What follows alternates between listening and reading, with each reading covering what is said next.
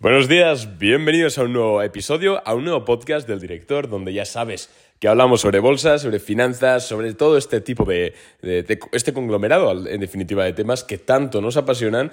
Y hoy, podcast, episodio, llámalo como quieras, importantísimo, porque vamos a hablar sobre la inflación, qué está ocurriendo, qué diablos puede pasar y cómo podemos o cómo al menos de forma personal vamos a estar transicionando la cartera de Boring Capital para protegernos del escenario que, previsiblemente va a ocurrir. Así que vamos a hablar sobre eso, ya que los datos de inflación se presentaron antes de ayer, pero antes de nada, como siempre, decirte que me puedes seguir en Instagram, instagram.com barra arnau barra baja nogues, que soy yo, o me buscas directamente como arnau barra baja nogues. Bien, vamos a hablar sobre la inflación. ¿Qué ha ocurrido? Bueno, se, mensualmente, desde siempre, pues cada mes se publican las cifras del IPC. El IPC básicamente, para, para, no entrar en líos, es algo muy sencillito, es simplemente eh, el índice de precios del consumidor, donde lo que se recoge es, principalmente es la subida que han tenido los, precios eh, que afectan al consumidor. Hay IPC em, normal, que es, podríamos, que es el que sobre todo se emplea para medir la inflación, y luego está también el IPC de productores, ¿no? que es la inflación de productores, que es, bueno, ya recoge cosas un poquito más orientadas, digamos, a todo el tema de la producción, materiales, etc.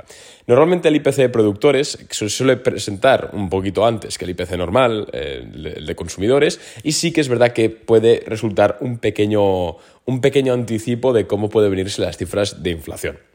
Bien, lo que ocurrió ha sido que el IPC del mes de, de, octubre, porque se presenta en noviembre, ha sido escandalosamente alto.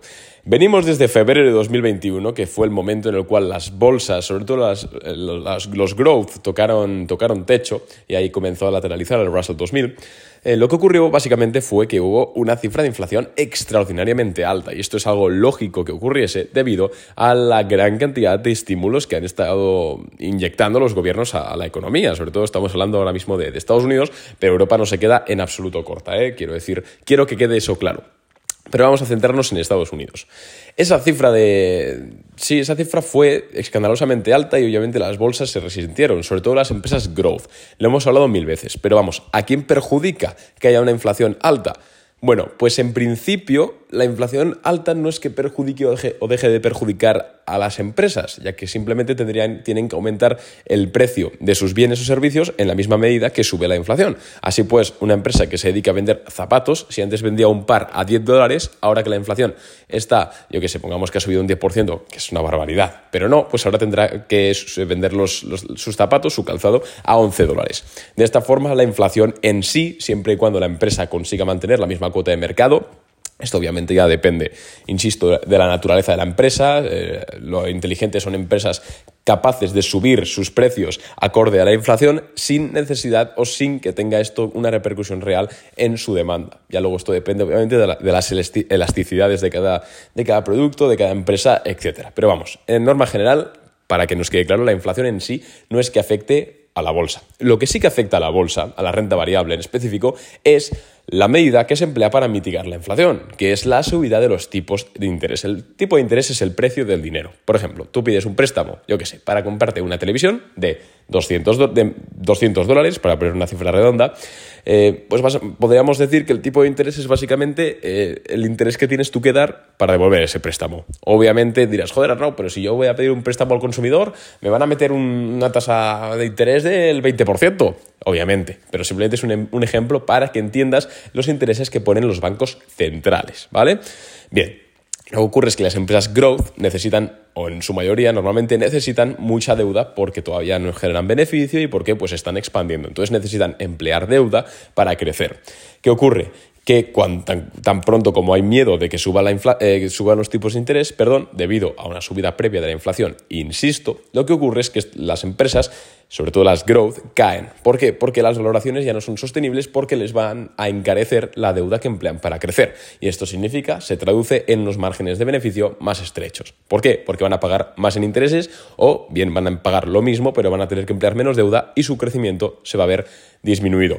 Obviamente es muy complicado englobar a todas las empresas en una frase teórica, pero más o menos creo que para que lo entienda alguien medio que no tiene excesivos conocimientos económicos, creo que es algo que ha quedado claro. Bien, pues esto ocurrió en febrero. Y obviamente a lo largo de febrero hasta, hasta acá, lo que hemos visto ha sido muchas charlas de la Reserva Federal diciendo que la inflación es transitoria, que subía un poquito, ahora bajaba. En definitiva, hemos visto que, una, con la, que la inflación, perdón, el IPC ha tenido una tendencia bastante eh, a la baja, sobre todo desde junio, donde fue un 0,9 en el mes, y ya luego ha ido bajando un 0,4, un 0,3. El mes anterior tuvimos un repunte, el 0,4, lo estoy diciendo de memoria, perdonadme si, eh, si alguien tiene los dedos delante, pero vamos, veníamos eso, ¿no? Entonces, pues sí que podíamos hacerle caso a la Reserva Federal, que mantenía que la inflación iba a ser transitoria, etcétera. Y nosotros realmente estábamos pensando eso, porque, joder, veíamos los datos y decíamos, coño, sí, vale, ha habido un repunte, obviamente, por el tema de los estímulos, etcétera, y porque, pues al fin y al cabo, eh, la economía ha vuelto al, ruedo, y entonces, pues claro, al haber más transacciones, pues la inflación siempre se sobrecalienta la economía más. Eso es algo evidente. Pero claro, al ver este repunte del 0,9 de nuevo, que es, eh, se esperaba un 0,6 y ha sido un 0,9, es decir, un 30% arriba de lo que se esperaba, es una burrada. Joder, pues nos ha hecho replantearnos muchas cosas. Y nada más el día que salió la cifra de inflación, hicimos aquí una reunión de, emergencia, eh, el equipo directivo de Boring. Mm, ya sabéis que Boring Capital es el servicio de acompañamiento financiero que tenemos nosotros, donde proponemos, damos ideas de inversión a los clientes, proponemos una cartera, eh, analizamos sus empresas, damos noticias, análisis, un curso, bueno, de todo. Entonces nos reunimos, para hablar sobre el tema este y para ver qué sacábamos en claro y te lo voy a compartir en este episodio, ¿eh? no te preocupes. Pero sí que es verdad que hemos llegado a la conclusión de que, hostia, quizás la transitoriedad de, la situación, que sigo, seguimos pensando que es transitoria, pero lo que pasa es que va a durar un poco más y quizás ya se escapa un poquito de la propia definición de transitorio. Pero bueno. Eh, nosotros realmente creemos que no es una amenaza global en el sentido de que mañana pueden caer los índices un 30%. No, no creemos que es para tanto, pero sí que creemos que es una cifra desastrosa y es algo que hay que mirar. La inflación está en el 5,6 eh, o 4,6%, ahora no sé el número, 5,6 igual, 5,6% anual, ahora year to date, perdón, ahora mismo no sé si es 5,6 o 4,6, pero vamos, es una cifra acojonantemente alta y es verdad que quedan dos mesecitos de 2021, dependiendo a ver cómo cerramos el año en inflación, eh, pero vamos, eh, las subidas de precios son prácticamente inevitables. Y obviamente, pues tenemos que pensar que, joder, ¿qué va a hacer la Reserva Federal? ¿Qué, van, qué medidas van a tomar para mitigar esto? Que posiblemente sea la subida de tipos de interés. La pregunta es cuándo. Y luego, ¿qué podemos hacer nosotros para que, para decirles a nuestros clientes, oye, mirad, eh, comprad acciones de esta empresa o rotad vuestro capital a este sector, porque seguramente se, vea bastante beneficiado de, este, de este episodio. Sí que es verdad que a nadie le gusta que se apliquen medidas de ralentización de la economía, como subida de tipos de interés, quitar los estímulos, tapering, etc. Pero es, necesario, joder, al final hay ciclos expansivos y ciclos contractivos. Y esto no significa que no se pueda hacer dinero en cual sea de los ciclos. Y es que hay gente que ha hecho dinero hasta durante el año 2001, cuando hubo el atentado de las Torres Gemelas. Siempre hay oportunidades, sea cual sea el escenario. Eso tenemos que tenerlo claro, porque sí que es verdad que por Instagram he leído algún comentario del estilo, joder, Arnau, eh, esto pinta muy mal, eh, me voy voy, me voy, dejo la bolsa. A ver, pinta muy mal para una empresa, por ejemplo, que emplee mucha deuda para crecer o que esté a valoraciones muy altas. Pero ¿realmente crees que pinta mal para una empresa, yo qué sé, de materias primas, que la inflación no deja de subir? ¿O para un banco comercial? ¿Eh? ¿De verdad crees que pinta mal para un banco comercial cuando va a poder cobrar más por prestar dinero? ¿De verdad? Bueno, pues son preguntas que tenemos que hacernos y que quizás, eh, bueno, que nosotros por supuesto hemos hecho en Boring Capital y te voy a compartir un poquito cuáles son los sectores que van, hacia los que previsiblemente, insisto, porque podemos cambiar de opinión mil veces, pero previsiblemente vamos a estar rotando ese capital durante la primera mitad de 2022. Vamos a estar rotando el capital de empresas eh, growth, empresas un poquito más tecnológicas que quizás tienen valoraciones excesivas, vamos a estar rotándolas hacia empresas del sector, sobre todo financiero, banca comercial, no banca de inversión, no un JP Morgan, no un Goldman Sachs, no, banca comercial porque es la que realmente está muy beneficiada de la subida de los tipos de interés. Estoy hablando de empresas como Bank of America, estoy hablando de empresas como Citigroup, estoy hablando de, eh, pues estos bancos Wells Fargo, este tipo de banca que además está, hay algunos que están en una valoración muy, muy atractiva, aunque todavía estamos haciendo research, estamos investigando todavía acerca del tema, porque sí que estamos mirando que no se hayan concedido muchas hipotecas a tipo, a tipo variable, a, perdón, a tipo fijo antes de que se suman los tips. Bueno, una cosa que realmente ya es, ya es entrar en profundidad y no concierne porque creo que el público que escucha este podcast eh, no, no, llega a un nivel, o la mayoría no llega a un nivel tan técnico. Entonces vamos a obviarlo. Pero vamos, sí que están estos sectores. Entonces el primero es la banca comercial. El segundo son empresas que, que sean capaces de aumentar sus precios en la misma medida que lo hacen la inflación, como hemos hablado antes, y que su curva de demanda o su demanda no se vea para nada afectada. ¿Qué empresas son estas que pueden subir sus precios y van a seguir vendiendo lo mismo? Pues las Big Tech. Apple, Apple, o sea, Apple va a seguir vendiendo el iPhone, aunque lo suba 100 dólares de precio. Lo va a vender exactamente igual. Facebook. Facebook va a seguir vendiendo lo mismo en publicidad, aunque suba sus precios de anunciantes un 10% eh, o un 6%, lo que sea. Lo va a hacer igual, porque si no, ¿dónde te vas a anunciar? ¿En el periódico? En serio, no me jodas.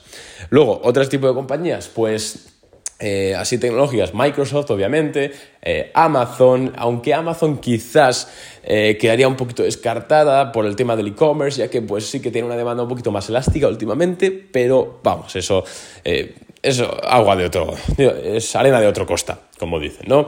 Pero sí que estas Big Tech van a ser un gran refugio y ya hemos empezado a posicionarnos desde hace tiempo. Y además, alguna, ojo, que está a muy buen precio. Facebook o Meta, llámalo como quieras. Y luego, pues otro tipo de compañías que se pueden ver beneficiadas de forma temporal, pues empresas de, materias primas, quizás, y bueno, quizás no, seguramente, eh, aunque algunas ya sí que están bastante descontadas esa subida, pero hay alguna que no, algún tipo de materia, entonces estamos también investigando en ese, en ese tema, gas, petróleo, todo este tipo de, eh, de, crudos, de materias primas, al final, joder, van a ver los márgenes, van a ver los márgenes muy aumentados porque la inflación realmente es donde más se impacta. Y luego, por último, creo que es un sector que poco se habla en este tipo de, episodios macroeconómicos, pero es el sector industrial, ojo, y empresas que tengan una valoración atractiva y con cabeza. ¿Por qué? Porque el sector industrial, no tanto por los tipos de interés, sino porque no les va a afectar porque no emplean mucha deuda, porque son empresas bastante ya solventes, bastante, con negocios bastante maduros, además pagan dividendo. Entonces, que les suban los tipos de interés básicamente les da igual son las empresas industriales, ya que sí van a tener que soportar la inflación, pero la pueden trasladar al consumidor de forma muy sencilla. Y es que, vamos a ver, Caterpillar, por ejemplo, que es una empresa que se dedica pues, a hacer maquinaria de construcción, o Deere Co., que a mí me gusta mucho John Deere, que es maquinaria agrícola. ¿Usted realmente cree que van a dejar de emplear maquinaria Caterpillar porque trasladen el coste de la inflación, de generar toda esa maquinaria al, consumidor, en este caso pues a promotores inmobiliarios o lo que sea. ¿En serio? Además, en muchas ocasiones los clientes de estas empresas industriales son los propios gobiernos. Entonces los gobiernos realmente ya tienen consorcios, tienen contratos, tienen confianzas y realmente el coste de sustitución de estas empresas es muy jodido. Por no hablar de que casi no tienen competencia. Y es que nómbreme usted una competencia de Caterpillar. Mm, sí, hay alguna. Creo que CNH Industrial podría ser una competencia. Eh, o una competencia de John Deere, New Holland, este tipo de compañías, pero son holdings mucho más pequeñas, etc. Entonces, empresas industriales, que además ahora con el plan de infraestructura, ojo, porque algunas están a muy buen precio, estoy hablando de John Deere, que además ha tenido todo ese problema de las huelgas, ojo, porque en un año John Deere puede estar partiéndolo bastante bien.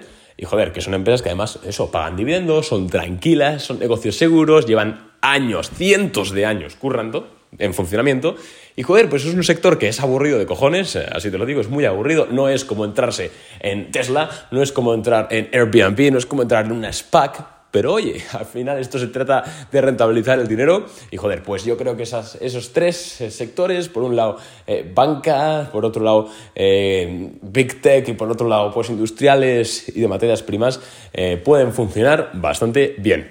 En definitiva, para ya eh, terminar, hacer eh, englobar ya todo lo que quería decir en el episodio, el dato de inflación ha sido desastroso, pero no estamos en una situación, como digo, que se vaya a acabar el mundo mañana. Al final, eh, la Reserva Federal ya anunció el tapering, ya más o menos sabemos que la subida de tipos de interés va a ser a mitades de 2022, perdón. Eh, la única cosa que no sabemos es si, si va a ser Jerome Powell reelecto o no como presidente de la Reserva Federal. En caso afirmativo, que es lo más probable, pues no cambiará nada. En, caso negativo, sí que los mercados pueden tener un poquito de volatilidad esos días, porque la sustituta, que ahora desconozco su nombre, pero sé que es una mujer, la posible sustituta, perdón, igual le da por subir los tipos interesantes porque le entra el miedo. O igual no, eso no lo sé, es hablar por hablar, pero en definitiva, señores, tranquilos, hay que eh, tener la información encima de la mesa y si no, tener un servicio como Boring Capital, donde realmente tengamos, un, e-, tengamos un equipo profesional detrás al final y, os demos lo mejor, lo mejor que de nosotros. Y nada, por lo demás, tranquilidad, señores. Esto ha ocurrido bastantes veces. Un abrazo y nos vemos en el siguiente episodio. Chao. Qué mal tengo la voz últimamente, ¿eh? Me carraspea muchísimo. Venga, adiós.